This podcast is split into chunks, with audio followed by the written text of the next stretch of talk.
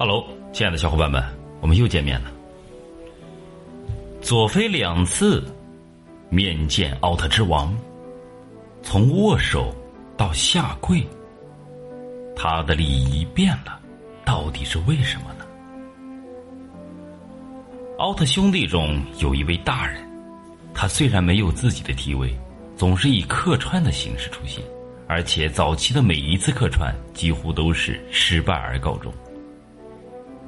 那么，这个大人，无敌的佐菲，伟大的沙弗里，神秘的岩头队长，他到底为什么面见奥特之王，从握手到下跪呢？佐菲第一次见奥特之王，从我们的角度来看，佐菲第一次见奥特之王是在四十七年前的雷欧奥特曼里面。那时候呀，假的阿斯特拉盗走了光之国的奥特钥匙，差点就毁灭了奥特之星。而在那个时候，光之国还是非常贫瘠的地方。佐菲、赛文他们连房子都没有，平时是住在地下，出来的时候呢，还得通过地道口。就是在这种情况下，佐菲第一次见到了奥特之王。那个时候，奥特之王一出现。就毁坏了光之国的宝物——奥特钥匙，这让佐菲非常的生气。不过，对方毕竟是奥特之王呢，佐菲还是先上前和奥特之王握手，然后问奥特之王为什么要破坏奥特钥匙。那个时候呀，佐菲年轻，意气风发，即便是面对堂堂的大王，也没有丝毫的退缩，这也成为了佐菲。是沙弗林的重要证据之一。那时候的佐菲的另一个名字叫沙弗林。第二，佐菲第二次见到奥特之王。第一次见到奥特之王的时候，是奥特之王自己出现的，而这一次却是佐菲前往王者之星面见了奥特之王。说起来呀，还真不是佐菲想自己去，而是奥特之父派他去的。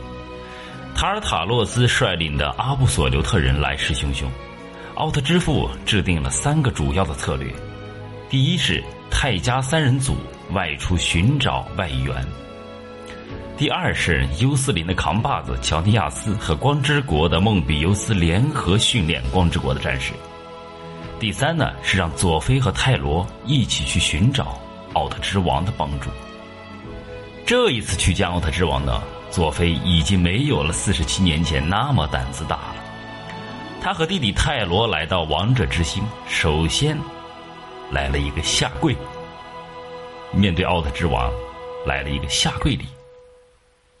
光之国什么时候有了这样的阶级划分的地方了呢？按照道理来说，奥特之王和奥特之父几乎是平级的。佐菲和泰罗什么时候能跪过奥特之父呢？是没有的。第三，远古呢加强了奥特之王的地位。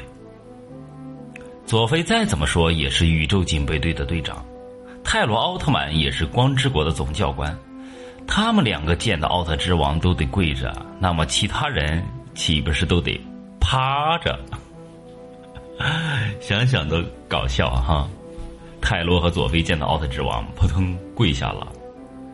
然后呢，所有的包括新生代的所有奥特曼，包括咱们所有知道的奥特曼，都是趴在地上的，面朝奥特大猫奥特之王来一个大拜，大王万岁！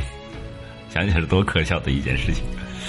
远古呢，就是为了加强奥特之王的地位，但是这样做呢，确实有点点让人觉得不太舒服啊，因为奥特奥特之星啊，包括光之国。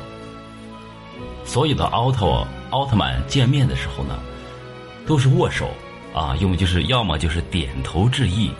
这个下跪的礼仪啊，确实有点有点出乎咱们的意料哈。毕竟呢，佐菲是很厉害的。当年呢，贝利亚都得听佐菲的命令呢，大家说是不是呀？亲爱的小伙伴们。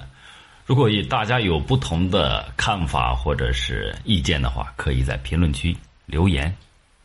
今天的故事呢，就到这里结束了，咱们下期再见。